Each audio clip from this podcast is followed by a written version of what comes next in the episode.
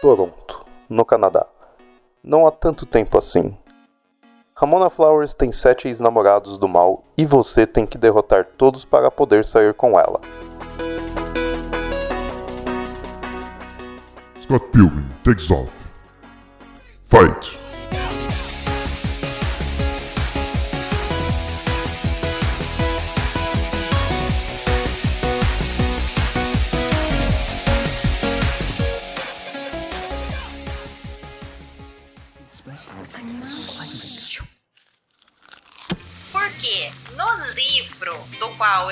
Filme é baseado, Gente, o que nos faz gostar de adaptações? contar um pouquinho mais sobre quem a gente é, mas com perguntas inocentes, porém nem tanto. É muito importante que a gente fale sobre coisas que a gente realmente gosta. Você está ouvindo o Perdidos na Estante.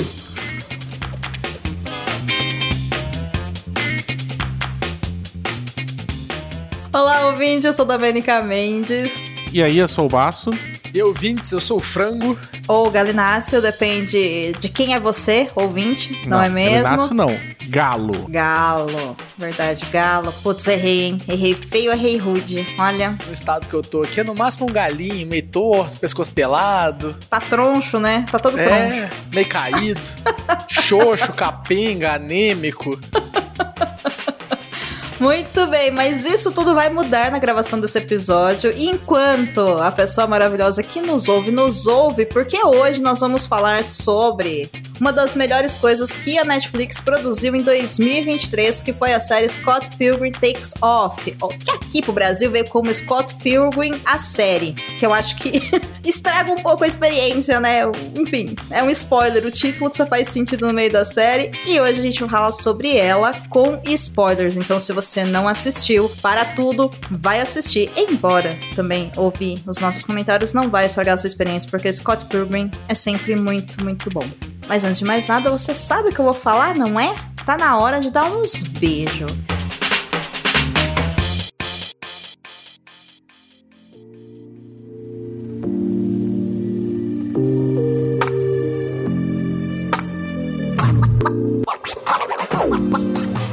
E eu vou começar pelo melhor de todos nós, Frango. Você que é BV, quem que você vai beijar hoje? Vou, vou dar um beijo. Neste momento tem Knives Chow, que é a personagem mais injustiçada de toda essa série. Já queria deixar um beijo pra ela assim que ela fizer 18 anos.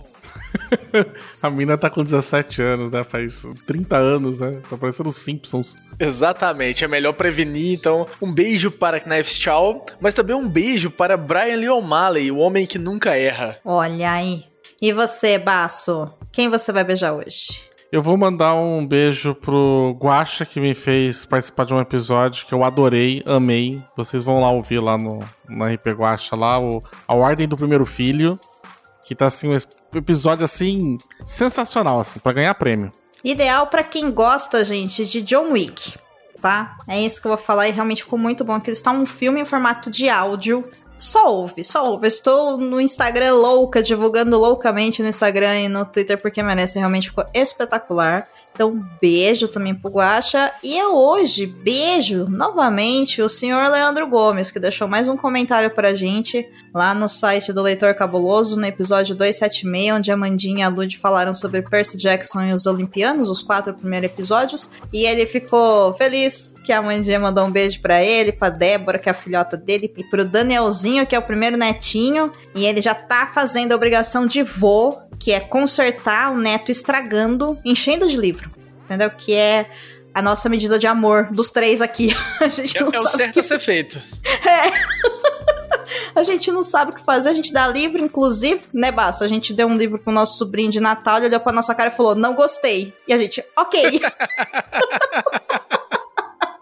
Mas maravilha, gente. Bora falar então de Scott Pilgrim.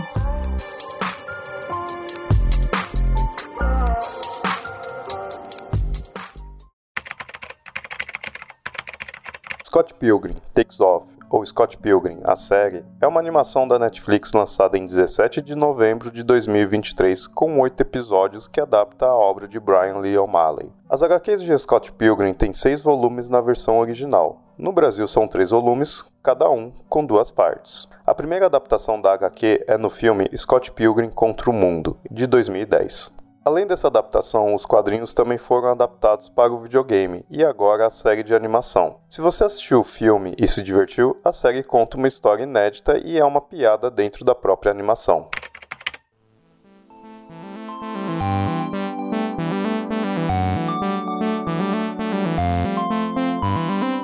Vou começar essa sinopse criativa desafiando o nosso galo favorito, meu amiguinho pessoal frango, o Galinácio, galo para os íntimos.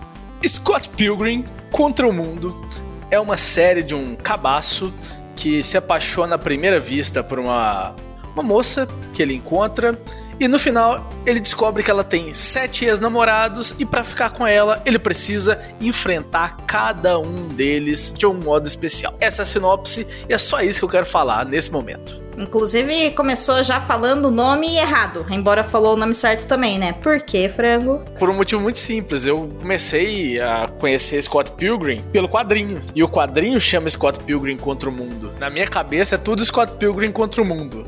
O filme também é Scott Pilgrim contra o mundo, a série que, que muda essa brincadeira. Mas eu conheci o quadrinho, sei lá, lá em 2008, 2009, eu tava na faculdade ainda. Eu lembro de eu juntando os trocadinhos para comprar o quadrinho na livraria da faculdade. Eu pedi, encomendei na livraria da faculdade que o terceiro tinha acabado de chegar. Olha aí, em vez de gastar com Xerox, gastava com Scott Pilgrim. Mais útil, né? Pô, com certeza. Ou não, não sei. Você se formou, né? Então tá bom.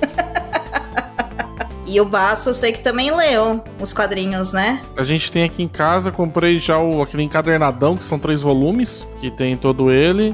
E eu comprei, mas eu comecei, na verdade, pelo filme. Eu vi o filme e eu vou te dizer que eu tenho um sério problema com as coisas no sense, mas o filme ele ainda tava no limite que tava ok para mim.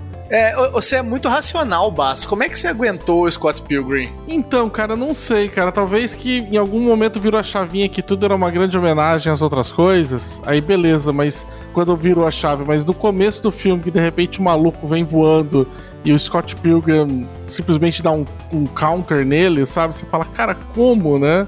E, e, nos quadrinhos eu acho melhor ainda, né? Porque nesse momento ainda acho que foi a Kim, eu acho que é, não sei que vira e fala assim: mas o pessoal não sabe que o. Esse cara não sabe que o, o Scott é campeão de artes marciais de, de, do Canadá, sabe? Uma coisa assim, né? E, e, nos quadrinhos é ótimo porque na verdade todo mundo luta. Mas assim, eu achei. Cara, aí eu fui ver, falei: caramba, preciso ver os quadrinhos. E aí eu comprei. E aí eu li, achei ótimo. Uh, eu acho que, inclusive, o filme faz uma boa adaptação, considerando que, pô, tem duas horas só pra caralhada de volumes para poder adaptar. Eu achei ainda que ele foi bem bacana. E, cara, eu, quando fui pra série, então, eu gostei mais ainda agora dessa daí. Eu falei, putz, eu falei, que sacada maravilhosa, assim. Eu, diferente de vocês, porém nem tanto, conheci também através do filme. Aí eu descobri que tinha um videogame. E aí, para a irritação de Sr. Baço, eu comprei o videogame, fiquei enchendo o saco, quero o jogo, quero o jogo, quero o jogo, comprei, enfrentei dois ex-namorados do mal, porém não consigo vencer a Roxy. Aí eu parei de jogar. Cara, a Roxy é muito difícil. o Baço deve ter ficado puto ele ficou. Ele ficou porque ele falou: de novo, você inventa a moto, você quer as coisas e se abandona. Eu falei, cara, eu não consigo ganhar da Rox. tipo, ela é muito difícil. A cena dela é num trem mesmo, e aí você vai lutando contra vários ninjas, e aí você sobe no, no telhado, né? No teto do trem. E aí é isso, eu morro. Enfim, acabou ali, não consigo pro próximo ex-namorado do mal. de Ramona Flowers. E só pra constar, eu jogo com a Kim, que é muito melhor que o Scott vamos combinar. E depois, é, o Basso comentou, a gente tem os quadrinhos. Eu falei, beleza. Eu tinha intenção de ler? Eu tinha. Eu li? Eu não li. Mas eu trouxe vocês que leram, não é mesmo? Então, as dúvidas que eu tenho, eu consigo tirar com vocês aqui, até para representar aí o ouvinte que também não leu ainda os quadrinhos. E quando eu vi o trailer da série, meu irmão, assim, eu fiquei insuportável, entendeu? Eu falei, meu Deus do céu, isso aqui é a melhor coisa já feita no ano. Mentira, teve muita coisa boa, mas eu acho até o trailer, assim, espetacular. Eu acho ele muito, muito bom e a série é lindíssima e muito divertida. E eu amo que eles colocam uma outra história, assim, sabe? É, é diferente, né? E acho que fica mais claro sobre o que o Scott Pilgrim realmente é, né? Pelo menos assim, na minha visão. Eu não sei se vocês acham que é a mesma história que tá sendo contada ou se a série traz um material inédito comparado com a obra original. Né, já que o filme é uma boa adaptação. E aí, é original ou é mais do mesmo? Eu acho o mais legal do é que o trailer do, da série, ele simplesmente não entrega nada da série. Todo mundo foi pego de surpresa. Assim, o título ele dá um pequeno spoiler, porque Scott Pilgrim takes off, né? Tipo, tirando do Scott Pilgrim fora. Eu queria que a tradução pro Brasil fosse Scott Pilgrim caiu fora, sabe? Mas aí, só o título que dá esse pequeno spoiler, porque nenhum material de divulgação preparou para o que era a série de fato. Eu assisti o primeiro episódio, na certeza de que tava só uma adaptação de novo dos quadrinhos que a gente tinha tido do filme. Eu falei, ah, mas tá bacana, né? Tá bonito, tá legal, os mesmos atores do filme, não sei o que, vou assistir. Aí não é que acaba o primeiro episódio, eu fiquei, uai.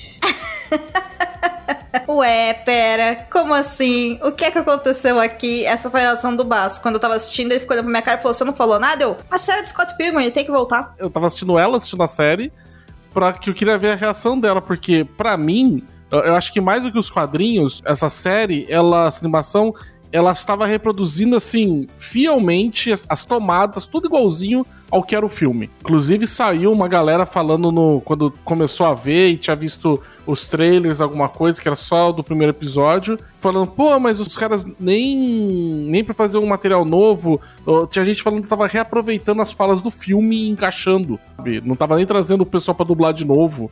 Todos assim, os enquadramentos, as cenas, era tudo igualzinho, igualzinho, igualzinho o filme até o momento da, da primeira luta com o Matt Patel, que o Scott perde e morre e voa as moedinhas. e eu olho pra Domênica, você entendeu o que aconteceu? Falei, ah, o Scott pegou e desapareceu. Eu falei, não, ele morreu, voa as moedinhas. Não, mas ele é coisa da série, ele não liga. Eu, Caramba, mano, tipo, nada assim. Eu falei, mas antes do Frango falar, só quero deixar uma. Eu acho que a minha reação foi essa: tipo, ele vai voltar, é só moedinha, isso não é sério. Você ouviu tanto de vezes que eu perdi o jogo e virei moedinha e voltei? Sabe? Eu acho que isso influenciou na minha experiência de assistir a série com aquele final do primeiro episódio, sabe? Porque eu olhei e falei, agora, de verdade, eu não sei se foi isso, se foi um realmente eu pensar, tá, a série do Scott Pilgrim, tipo, ele vai aparecer no próximo episódio, aí eu errei. Ou se é porque eu não prestei atenção no título, mas tava lá, sabe? Tipo, takes off, né? Ele não tem que estar tá lá, sabe? Não sei. Não sei, são ideias. Mas diga, Frango, o que, que você quer comentar sobre a minha insensibilidade com relação à morte de Scott Pilgrim? Eu juro que eu tava assistindo o episódio, não é que ele morreu. Eu parei assim, olhei. Uai, mas ele não morre, ele ganha essa luta, não é? Aí eu comecei a duvidar de mim mesmo, da minha capacidade de lembrar, e pensei, uai, mas será que ele morreu no quadrinho, aí tem um, ele ressuscita depois, e eu tô esquecendo isso? Não é possível. Aí na hora que o segundo episódio começa com o funeral do Scott Pilgrim, eu falei, não, eu não tô errado, tem alguma coisa diferente nessa série aqui que eu não tô entendendo bem o que que é. Vamos abraçar a brincadeira aqui e vamos em frente. Cara, o que segue depois, eu acho que é uma puta de uma sacada, assim, absurdamente fenomenal do Edgar Wright. Porque, cara, você tem a, a ideia de que no, pelo menos quando a gente vai acompanhando tanto no filme quanto na, nos quadrinhos, na verdade, o Scott é um escroto, principalmente relacionado aos relacionamentos dele. Ele é um cara que se recusa a fazer qualquer enfrentamento dos próprios sentimentos e a lidar com qualquer coisa que for desconfortável que aconteceu na vida dele. Né? Inclusive, se responsabilizar pelos erros dele. Ele não assume nada e a menor probleminha, ele simplesmente foge. Porque a gente fica sabendo que ele namorou a Kim, ele vive encostado no Wallace, ele tem todo um lance com outras mulheres, que depois tem um momento também nos quadrinhos que trabalha melhor com isso. Que ele é exatamente o que a Ramona fazia, que era simplesmente olha, cada tanto tempo eu pego minhas coisas e vou embora e deixo os caras para trás, sem terminar nenhum relacionamento. No filme já tinha deixado claro isso, que ela quando ela conta lá nas historinhas, ela simplesmente vai embora. E os caras, porra, mas a gente tava namorando, mas tá, mas eu fui embora, achei que ficou claro que a gente tinha terminado.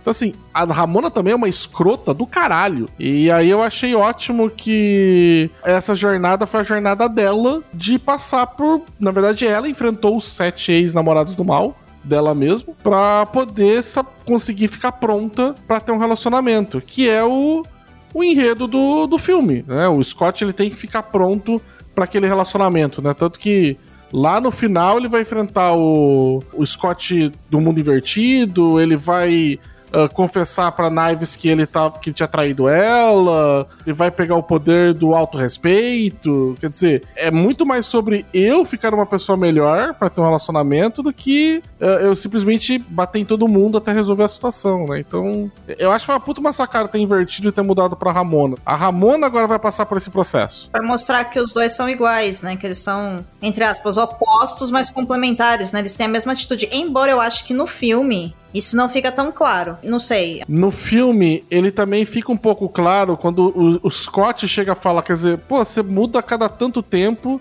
você muda de penteado, né? De, ela muda de cor de cabelo e muda de namorado, tudo. Quer dizer, ele, ele tá claro que ela vai fazer o mesmo esquema com ele, que ele vai, ela, ele vai simplesmente ser mais um ex-namorado do mal. Isso sim, isso fica claro que ela fica trocando, mas eu acho que justamente por colocar os sete ex-namorados do mal de Ramona Flowers, essa história ser contada com o Scott tentando vencer eles, porque eles querem impedir que ele seja o atual namorado, a sensação que pode passar se você só assistir e não pensar um pouco é de que assim, os caras eram errados e não ela. Sabe? Quase como se assim, o relacionamento é ruim, eu tô indo embora, você que não percebeu, você que é ruim para mim. Quando na verdade a série mostra que não é bem assim, né? Ela era irresponsável com eles e ela saía e eles ficaram ruins, né? Não todos, claro. Tem uns ali no meio que já era zoado mesmo, né? Mas aí eu acho que coloca essa responsabilidade em cima dela, que é uma coisa que no filme eu não lembro de ver, entendeu? Quem assistir sem prestar atenção, né? Quem. Eu, eu não leio os balãozinhos, eu só gosto de ver o cara dando soco na cara do outro. Realmente, vai achar que é isso, mas, cara cara, tava lá o jeito que ela era, contando nas palavras dela, né? Aí eu fui lá, Matt Patel mesmo. Ele apareceu, olhando com o cara não branco, a gente bateu em todos os caras do time de futebol, eu dei um beijo e fui embora. E ele, porra, mas eu, eu, eu, gostava de você e tudo mais. Ela falou, tá, mas foi só um beijo, saí fora. Mas é mais discreto, Baço. O que o Cadu falou aí é, fica mais evidente, porque assim, o Scott o tempo inteiro ele é escroto. Ele é um grande escroto o tempo todo. Ele tá completamente perdido ali. E termina também sem saber o que ele quer fazer, né? Vamos combinar por aí, ele só descobre o amor. É o famoso poder do amor.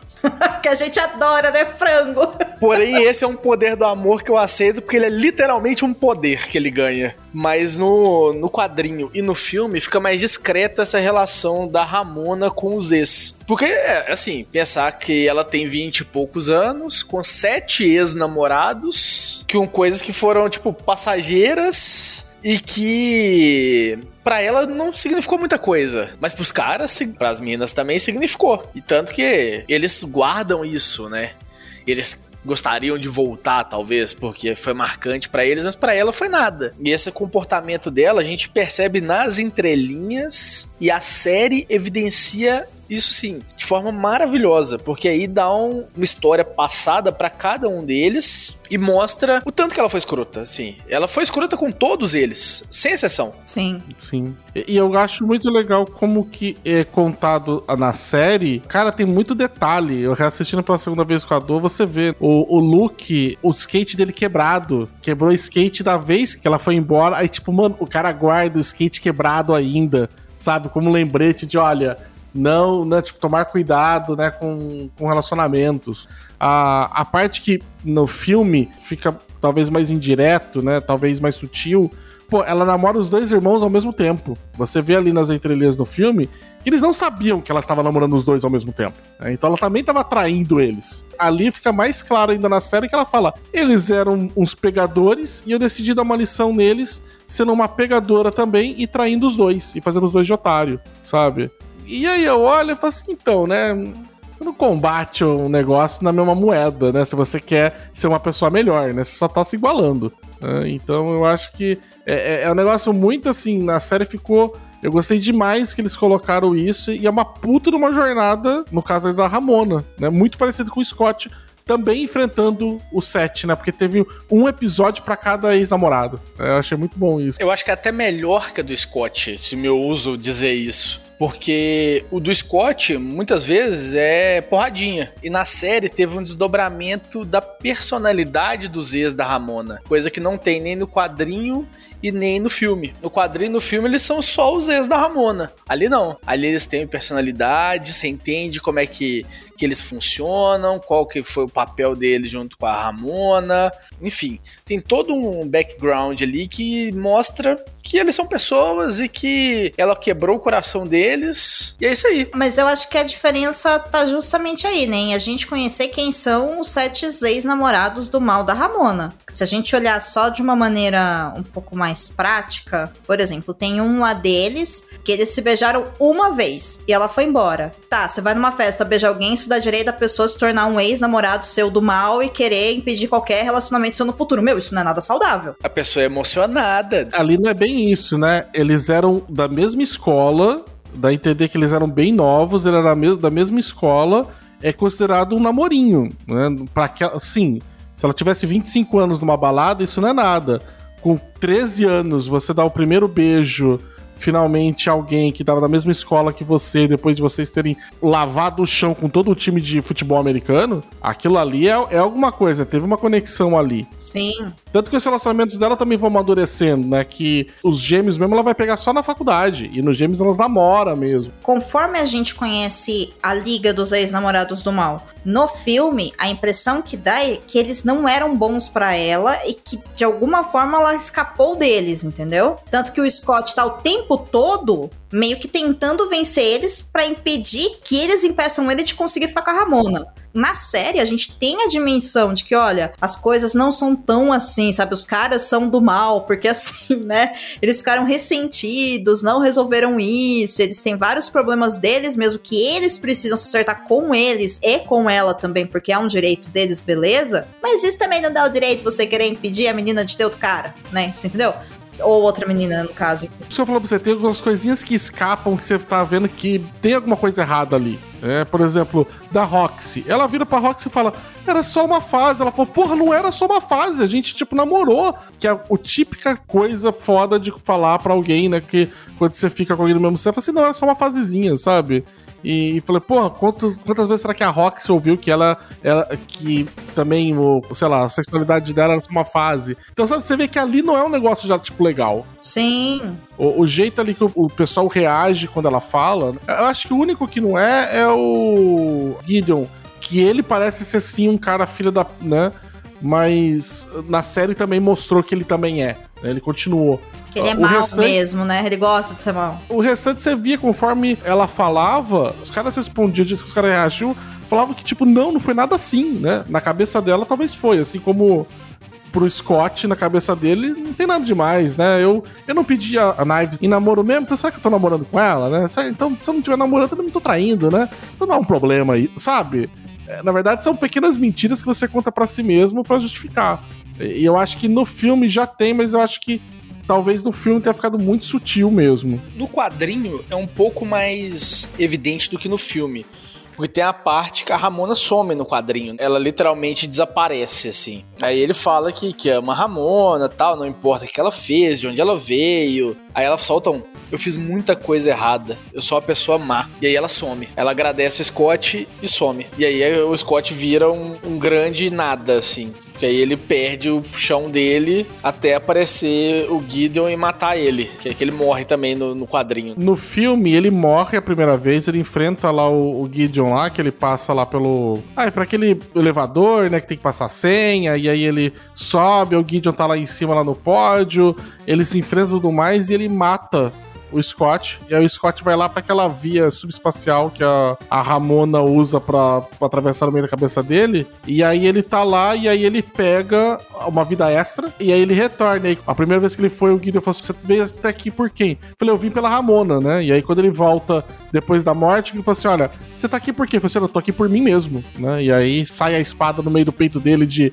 o Scott ganhou o poder do auto respeito. E aí ele, na verdade, vai nessa onda de: olha, na verdade, eu tô aqui por mim, eu não tô aqui por outra pessoa. É, é menos o poder do amor e mais o poder da autoestima. Eu gosto que essa cena no quadrinho ele ganha o poder da compreensão e uma nova camiseta.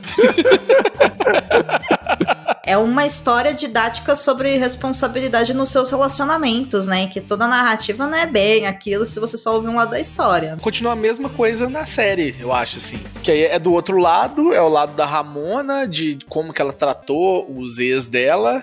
Mas continua a mesma discussão. Tanto o quadrinho, quanto o filme, quanto o jogo e quanto a série, eles são quatro formas diferentes de contar a história, cada uma do seu jeito e cada uma maravilhosa do jeito que é. Olha, sobre o jogo eu não consigo te dizer porque eu não desbloqueei poder nenhum. Tá? Então eu vou ficar devendo aqui a informação, gente. Eu só virei moedinha. Mas o quanto que é foda que na série eles incorporaram o jogo. Era um- uma mescla de influências, né? O filme gerou o jogo, que depois veio a série que se espelhou no filme, mas se espelhou no jogo também, também nos quadrinhos. Então, as referências vêm de muitos lugares, né? Não só da parte de história, como a parte de estética também, porque ah, vai misturando muito. E aí ele vira realmente um baita de um projeto transmídia desse que envolve tudo, né? E eu acho que isso que é bom na série. Ele é um daqueles estilos de adaptação que você pode assistir e você vai ter uma outra experiência, não só para mudança de mídia, mas vão abordar também de um outro jeito. E elas, como o Franco falou, elas vão se complementando e cada uma delas vai acrescentando mais uma camada para essa história. E eu não consigo te dizer algum produto cultural assim recente que tenha feito quatro versões diferentes de si mesmo e todas elas tão boas, sem se repetir, inclusive. E aí, de novo, no final das contas, a série, retomando a essência do que, que é o- os quadrinhos e o filme, é o Scott contra ele mesmo. É ele lidando com os problemas dele, né? No, no caso, lidando com o Scott do futuro, né? Tanto que o episódio final, eu acho que é o episódio final que é o mundo contra Scott Pilgrim, ao contrário do título da obra mesmo, que é Scott Pilgrim contra o mundo. E aí eu acho ótimo que eu acho muito foda quando vem essa luta final, que é lá Scott Pilgrim versus The World, né? Tipo, cara, é, é- é fantástico, cara, que tá só ele, velhão, É melhor do que isso, é Scott Pilgrim versus Old Scott Pilgrim, com seus 40 anos. Depois vem um Scott Pilgrim versus Older Scott Pilgrim, sabe? tipo, é muito zoeira, sabe? O, o Old já tem uma faixinha grisalha do lado e tem 30 e poucos anos. Eu falei, caralho, mano, é muito uma visão realmente de adolescente, né? Você também tem mechinhas grisalhas. Pô, mas eu tenho mecha grisalha já faz uma caralhada de anos, eu não sou referência. Então, Baço, não é a visão estereotipada aí não, ó. Ah, não, mas no quadrinho tem toda uma, um- tem toda uma, um- uma semiótica que aquela faixinha, tipo, a lá o Nick Fury tem, que é pra mostrar, tipo, esse cara já é um cara experiente, que né, tipo, já é um cara mais velho. E o Scott de 40 e poucos, ele tá inteiro, cabelo branquíssimo, branquíssimo, branquíssimo. Eu falei, caramba, cara. Mas vocês estão falando dessas diferenças entre as histórias, eu tenho dois pontos. Um, o quanto que é genial realmente a série. Porque você vê lá, ah, é mais uma série de Scott Pilgrim, ah, não aguento mais, é a mesma história, nossa, o quadrinho é igual ao filme, o filme é igual ao jogo, não sei, gente, né? Mas enfim, nossa, agora é uma série, e aí você dá o play e assim, hahaha, não é a mesma coisa, sabe? E aí você fala, olha, não é bem a mesma coisa, pode assistir, né? Então é, é um lance bem inteligente deles terem feito isso, ao mesmo tempo que a Ramona vai se responsabilizando sobre os atos passados dela e lidando com as consequências dos atos dela. E quando o Scott volta, porque ele fica basicamente a série toda fora e só volta nos episódios finais, a gente tem o Scott tendo que enfrentar ele mesmo. Por quê? Porque ele não melhorou. E aí eu acho que é o tapa na cara final, se bem que tem ali uma explicação bem, né? A prova de burros, né? Quem não entendeu, vamos explicar, né? Esses dois não eram boas pessoas, nananana. E aí, mas tem esse gancho dele contra o, Scott Pilgrim velho e mais velho, que é falando o quê? Filho, se você também não melhorar, não importa o quanto que ela amadureceu, entendeu? Esse casamento não vai dar certo, né? Então, eu não sei o que falar. Oitava maravilha do mundo. Muito bom. 10 de 10 essa série. Alguém realmente ficou muito apaixonado. Eu adorei, eu achei lindíssima, eu achei muito, muito, muito divertido de assistir aquilo. A série ainda dá. A gente falou dos ex da Ramona, mas dá ainda um- uma camada extra pra ex do próprio Scott, né? Pra Envy Adams. O episódio do funeral que ela aparece, pelo amor de Deus. Você olha assim, ah, tá, e transformou numa coisa dela. Ela é o grande Chan ali. E obviamente você tem que você tem a Brie Larson para poder fazer isso, né? Então aproveite Brie Larson nesse momento. É, embora pra mim a melhor coisa da Envy é quando Todd Ingram, que ele é o, o namorado vegano. E aí, amo essa zoeira com os veganos, mas enfim. que ele acaba se envolvendo com o Wallace, né? E ele termina com a Envy. E aí tem a Envy, né? Obrigando a Ramona a lutar com todos os dubladores do Wallace que são iguais a ele e choram, maravilhoso, porque mostra que tem uma maior sensibilidade e assim, pra mim o ponto da Envy é ali, não é nem no funeral, sabe? Porque no funeral e ela dançar em cima dele, nada mais é do que qualquer pessoa que teve um relacionamento ruim e fala assim: nossa, o dia que fulano morreu, eu quero dançar em cima do caixão, sabe? É isso que ela faz, né? ela faz um show no funeral do Scott, literalmente. Nós chama atenção pra ela. É bem massa, assim, eu acho muito legal. Depois, ela também ter esse tapa na cara, sabe, com o Todd. E Faísca, gente, vocês tinham sacado que o Todd tinha visto as faíscas, mas o Wallace não? Sim. Sim. Jura? Porque pra mim, eu achei que os dois tinham e que o Wallace tava querendo ensinar alguma coisa pra ele. Porque o tempo todo, mas por que, que o Wallace tá fazendo isso? O Wallace é tão legal, mas ele pode fazer isso, não tem problema. Todo mundo tem direito de errar. E não, eu só fui perceber que ele não tinha visto no final. O Alice não é um cara legal, não, viu? Ah, Aliás, tem pouquíssimas pessoas legais de verdade nessa série, né? O Alice não é uma delas também. Talvez a única pessoa legal na série seja a Knives, a Knives Chow. Sim. E talvez o Neil. é, mas a Knives é porque ela é de fora do grupo, né? Porque claramente esse grupo é tóxico, né? Esse grupo não é saudável, né? No- nos quadrinhos eles desenvolvem muito mais também. Tem uma fase que quando eles descobrem que a Ramona se envolveu com a Roxy, que é gay, aí os caras falam assim, todo mundo é gay, e aí de repente todo mundo no quadrinho se pega. A Kim, ela namora com uma menina, agora que eu não lembro quem que é, mas o Stephen lá, que é o, o- o líder lá da banda, namora com um cara. Tipo, todo, todo mundo, sabe? Tipo, pega alguém do mesmo sexo, assim. Todo mundo, assim, no quadrinho. É muito, é muito engraçado, assim, que é- é, você não sabe o quanto que isso é, é- é real, quanto que é da cabeça do Scott, né? Mas é, é muito bacana essas partes. Uma coisa também só tem no, no filme que eu acho maravilhoso e que eu falo até hoje, que é a L-word. I mean lesbian. Que era pra falar love. É exatamente quem é o Scott. Ele não consegue falar que ele tá apaixonado. E, e eu acho muito legal também a- algumas coisas da série. A Ramona trocar de cabelo toda hora, isso ser o início. né, que também mostra uma coisa ali de, de repetição, dia após dia. A vida dela, tipo, tá, tá se repetindo e não vai pra frente enquanto ela não, não resolver esse negócio do Scott. Você tá errado com relação a isso, tá? O fato dela resolver uma coisa significa que ela é uma nova mulher, então ela muda o cabelo, que é como nós fazemos. Exatamente, é isso que eu ia Mudou falar. qualquer coisa, eu mudo o cabelo. É justamente o contrário. Pra mim dava uma sensação de repetição, sabe? Porque todo episódio começa com ela fazendo exatamente a mesma coisa. E os passos pra pintar são igual, né? São, é, é tudo assim, um negócio muito mecânico, assim. Dava, dava a entender mais num sentido de repetição, de, sei lá, de dia da marmota, de continuamos aqui atrás dessa mesma coisa, do que, não, estamos evoluindo, estamos progredindo, sabe? O procedimento é o mesmo, mas o resultado é diferente. Ela tá mudando ali de personalidade, como se fosse. É o level up dela, é a mudança de cabelo. Como toda mulher, você termina um relacionamento, o que, que você faz? Você muda o cabelo. Você começa um relacionamento, o que, que você faz? Você muda o cabelo. Você brigou com alguma amiga, o que, que você faz? Você muda o cabelo. Ai, você acordou com um tédio, não tem o que fazer, o que, que você faz? Você muda o cabelo. É o que a gente faz.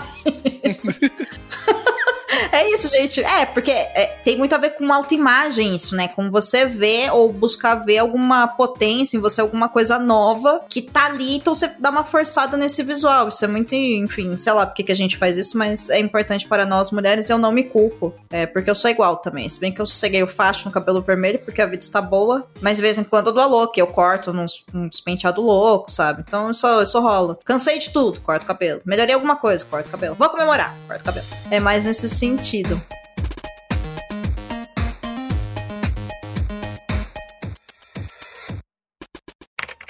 Scott Pilgrim Takes Off tem várias referências e piadas internas com relação a ela mesma e ao filme. Na série, Ramona Flowers é uma entregadora de DVDs de uma locadora chamada Netflix. Além disso, dentro da série tem um filme chamado A Preciosa Vidinha de Scott Pilgrim, dirigido por Edgar Wrong, e o filme lançado em 2010 foi dirigido por Edgar Wright.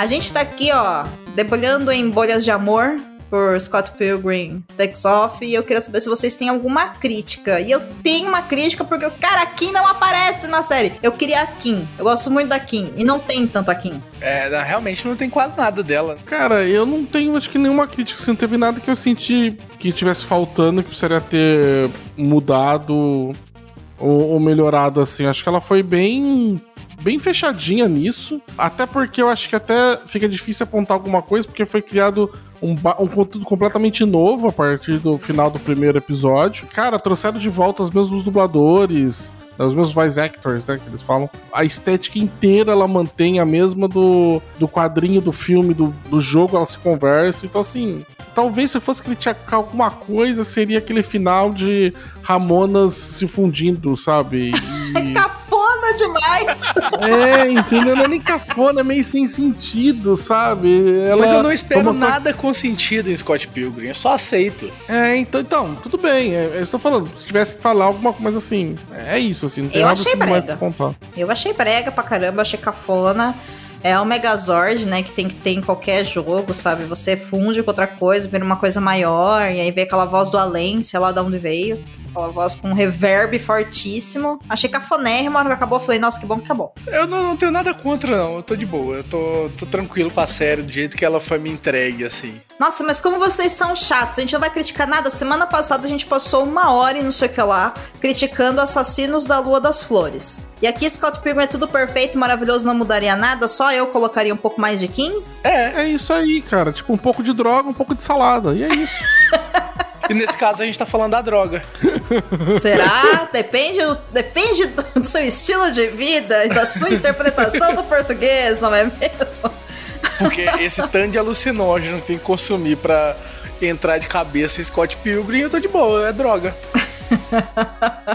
Maravilhoso. E o quanto vocês estão felizes e agradecidos por não ter a possibilidade, ao menos até agora, lançamento desse episódio. Espero que seja até o lançamento do episódio, porque, né, entre gravação e lançamento temos uma semana onde tudo pode acontecer. Mas até o momento dessa gravação, não teremos segunda temporada de Scott Pilgrim Takes Off. E o quanto vocês gostam disso? Eu amo. O Edgar Wright falou que não tem mesmo, assim, não tem ideia, não tem nada. E o Brian Lee O'Malley também falou alguma coisa nesse sentido, que não tem nada direcionado pra ter uma segunda temporada. E pra mim é isso aí, não precisa ter, tá fechado, acabou a série ali, tá ótimo. E pra mim acabaram, a não ser que tenha uma outra adaptação em outro meio sobre Scott Pilgrim que vai fazer a gente ficar surpreso de novo. Pra mim encerrou o ciclo Scott Pilgrim perfeitamente, eu acho. Não acho né, nem que não precisa, acho que não tem como, sabe, continuar. Ah, não existe material pra se fazer depois disso. Eles resolveram literalmente todos os problemas de todos os personagens, sabe?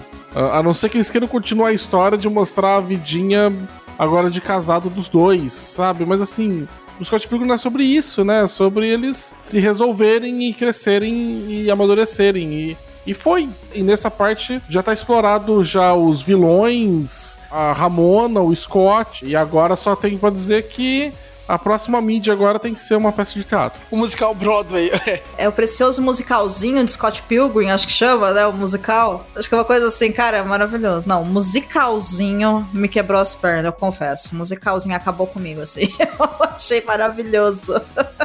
Até porque o- nome, eu gosto muito do. O primeiro volume do quadrinho chama A Preciosa Vidinha de Scott Pilgrim. É um dos nomes mais legais de todos. É, traduz muito, cara, porque assim, cara, é uma vida de merda, entendeu? Pelo amor de Deus, seu zero à esquerda. Tipo, cresce.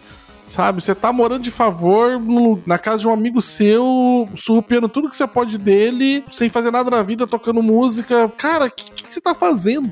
É, a preciosa vidinha. É isso. Inclusive, vocês podem pegar esse pedaço aí do final da fala do Baço e mandar pra aquele seu amigo ou sua amiga que tem uma preciosa vidinha. Entendeu? Porque isso aí deve ter tido algum CPF, não é possível. Foi uma indireta pra mim, Baço? Depende, você mora de favor na casa de um amigo seu e divide a cama com ele? Se não, não. Não, graças a Deus não. Ah, então tá bom. Então não foi pra você. Maravilhoso, gente. Muito bom. Eu gostei muito da série também. Tô muito feliz que acabou, né? No sentido de não temos possibilidades, né? Não queremos fazer uma, uma segunda temporada, porque eu acho que a história tá fechada. E é uma história muito boa. E eu acho que não precisa criar um material novo, sabe? Eu acho que tá tudo ali e, pô, quero assistir o filme, tem o um filme, quero ler o HQ, tem HQ, quero ver a série porque é bonita, divertida, tem os fight no meio, então faça isso. Quero morrer, virar moedinhas, tem o jogo, sabe? Então, eu acho que tá tudo ali bonitinho. E eu agradeço demais por vocês terem topado gravar esse episódio. Eu queria fazer uma pergunta antes da gente acabar. Eu aqui para completamente destruir a pauta, destruir é, o tempo de sim. gravação. Nossa, gente, normal. eu tentei, eu tentei. Frango versus Domênica Mendes. Ah. Fight, vai. Com essa nova visão da série dos ex-namorados, qual foi o ex-namorado que vocês gostaram mais? Lucas Lee. Eu já gostava muito da Roxy, né? Pra mim, a Roxy, de todos os ex-namorados do filme, pra mim era, era a melhor, assim. Pra mim foi que ficou mais claro que foi uma injustiçada na mão da Ramona. Então, ela continua, sabe, lá no top. Agora, o Lucas Lee, eu acho que ele tem muito destaque. Ele é alguém bem apaixonável, assim, na série. Eu gosto muito do Lucas Lee também. Eu gosto, eu gosto quando ele muda, eu gosto quando ele vai viver lá com o Gideon, tá ligado? Jogando videogame. Nossa, maravilhoso. E depois ele termina na cafeteria, sabe? Tipo, trabalhando lá. Inclusive, eu acho que ele tem um destaque bem maior do que os outros também o tanto que o Chris Evans cresceu. É, talvez seja também por isso, né? Por causa do ator. O Matthew Patel também tem um destaque muito grande nessa versão, porque antes ele aparecia literalmente cinco minutos só, né? Então. Mas eu achei, cara, que eu achei ficou bem legal dele, achei legal a construção dele, do porquê que ele fez aquilo ali, depois o que, que ele mudou, e aí o que, que foi passando depois que ele decidiu parar com a, com a carreira dele, então, né? Por causa do negócio do filme. E, e a gente acabou nem falando, mas que genial que foi você colocar o filme que tá sendo filmado dentro dali ser o filme que depois o Edgar Wright fez fora, né? Cara, isso foi absurdo. Inclusive aparecendo lá Edgar Wrong. Cara, os detalhes são, são maravilhosos, assim. Mas eu, acho, eu gostei bastante dele. E você, Frango? Quem que você achou mais da hora aí do set? Eu, eu gosto bastante do Lucas Lee também, mas eu gostei bastante do episódio do, do Todd. Ele e o Wallace se descobrindo ali com o apaixonado pelo Wallace, as faíscas, e depois a faísca realmente aparecendo pro Wallace. E vamos considerar que o Wallace é, agora é um Emmy Winner, né? Que é o Kieran Culkin. É, exatamente. Conhecido, gente, como o mais normal, embora nem tanto, de Succession. Vou jogar assim, se matem aí nas opiniões de vocês, eu não me importo, sabe? É isso. Mas, é, mas eu acho que é o Lucas Lee e na sequência acho que o Todd. Eu acho que é a, o episódio dele. O episódio dele, inclusive, a Ramona fica mais de fora, né? Porque acaba sendo uma relação mais com Wallace ali. E aí é muito interessante isso, porque tudo isso que a gente tá falando, né, da Ramona se entendendo com os ex, porque os ex querem, né, voltar com a Ramona, alguma coisa assim. O Todd é o único que tá cagando. Né? E aí depois você entende o porquê, né? Ele tá no bonde porque ele tá no bonde porque ele tem uma mágoa, mas em nenhum momento dá a entender que ele quer voltar com ela. No filme, quando ele enfrenta o Scott, é muito mais porque a Envy quer que ele enfrente o Scott. Sim, tem a ver com a Envy, não tem a ver com ele. E ficou bom na série que ele. que foi mais ou menos na metade da série.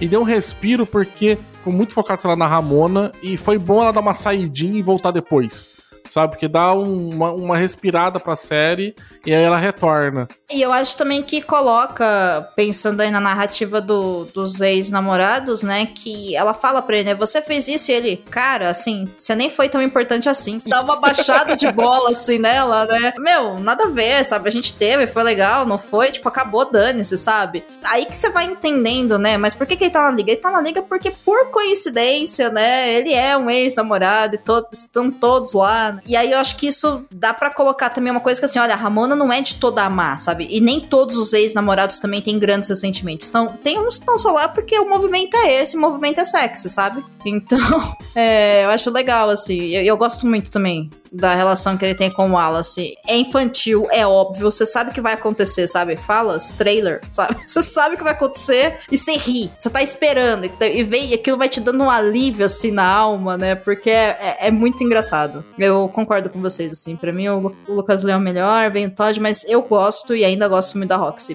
Principalmente porque a Roxy eu acho que é a que fica mais claro quanto que a Ramona ela é irresponsável igual o Scott no sentido de ir embora entendeu? Porque na série ela não fala, olha, foi só uma fase, né? Ela simplesmente cata as coisas e vai embora e ignora o sentimento que outra pessoa tem. E o fato, já que a gente tá falando dos ex, vai, vamos falar dos gêmeos, porque eles ficam meio jogados de lado. Os gêmeos são jogados de lado em todas as mídias.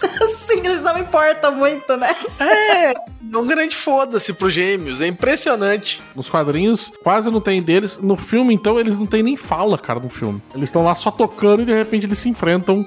É, mas eles têm um, um lance diferente, né? Não é bem a linha do Todd, mas eles se recusam a lutar com o Scott, porque eles falam que eles vão ser amigos no futuro. Esse penúltimo episódio, onde a Ramona vai com o Scott e fala assim: nós vamos bater, e eles vêm todo mundo, e aí ninguém mais quer lutar com eles. Cara, eu acho isso tão bom, porque assim, cara, a gente já resolveu os problemas que tinha pra resolver, sabe? O que vocês estão Aham. fazendo aqui ainda? É, sa- eu acho ótimo, cara, porque eles vão chegando no Thor e falam assim, cara, eu não tenho, você só me deve um balde de pipoca agora. O Lucas Lee fala assim, eu tô aqui só pra assistir musical, sabe?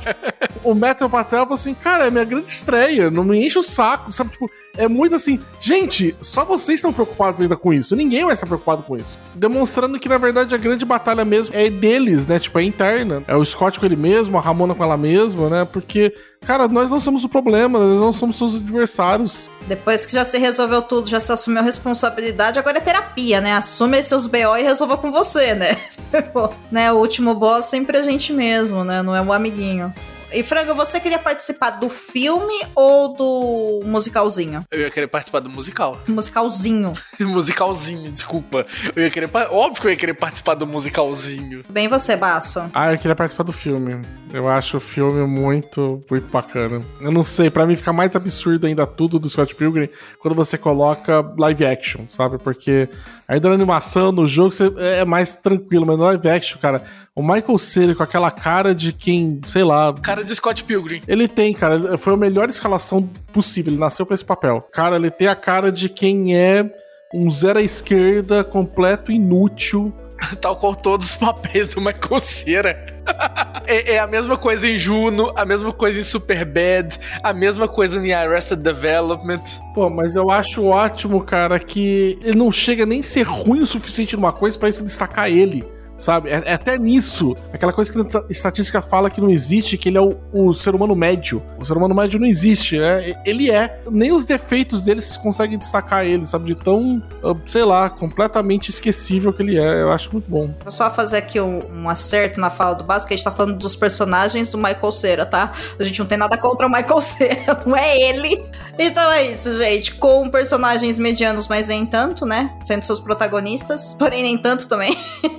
Scott Pilgrim Takes Off é uma, é uma boa série, vale a pena assistir e reassistir, vale muito, muito a pena. A dublagem está espetacular, tanto no português quanto no inglês, então vale a pena assistir. E você pergunta, por que, Domênica? Eu vou te falar que eu comecei a assistir inglês com legenda em inglês, a legenda sumiu, mantive em inglês. Magicamente ele mudou pra português com legenda em português, e aí eu falei, gente, eu não sei o que tá acontecendo. Aparentemente a Netflix quer que eu tenha todas as experiências, eu só fui deixando por preguiça de mudar no menu, sabe? Então... É, tá muito, tá muito boa, tá muito boa mesmo. Inclusive a dublagem em português pra série é muito legal também. Assim, eu acho, eu gosto de desenho dublado, né? Então funciona bem. Senhores, podemos ir agora? Agora sim. Resolvemos todas as nossas questões de relacionamentos? não, mas podemos ver. Nossa, que isso, gente? Ok, DR. É, Ele não descobriu o poder ainda do autorrespeito. Enfim, é isso.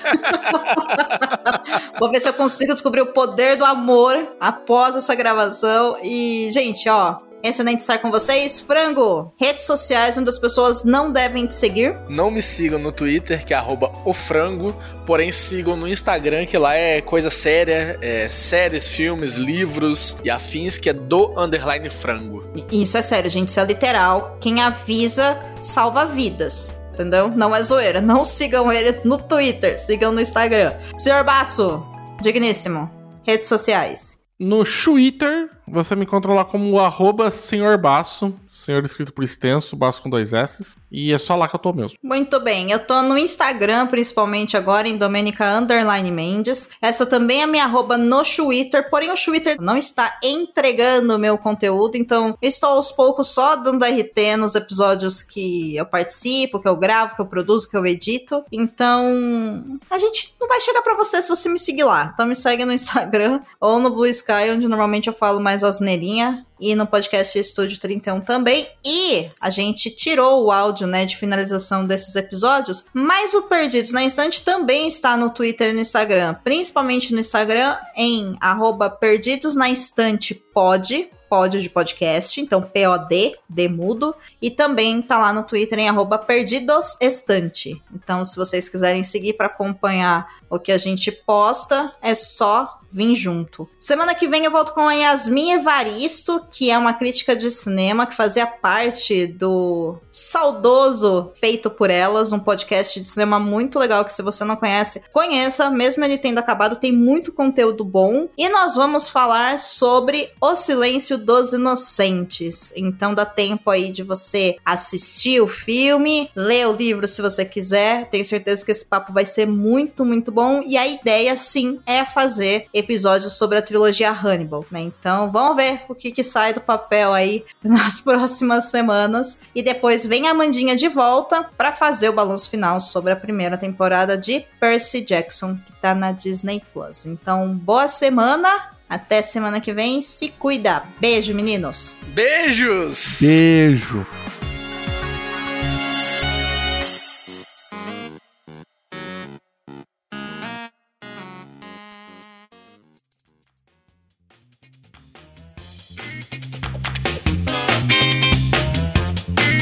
Você acaba de ouvir o podcast Perdidos na Instante. A apresentação foi de Domênica Mendes, Frango de Assis e Senhor Baço. A pauta é de Domênica Mendes, a produção é de Domênica Mendes, o assistente é de Leonardo Tremesquim, a edição é de Leonardo Tremesquim, a narradora da vinheta é Jo Bonner, a montagem da vinheta é da Isso Aí Design. Nesse episódio foram utilizados trechos do trailer da série Scott Pilgrim Takes Off, da Netflix, lançada em 2023.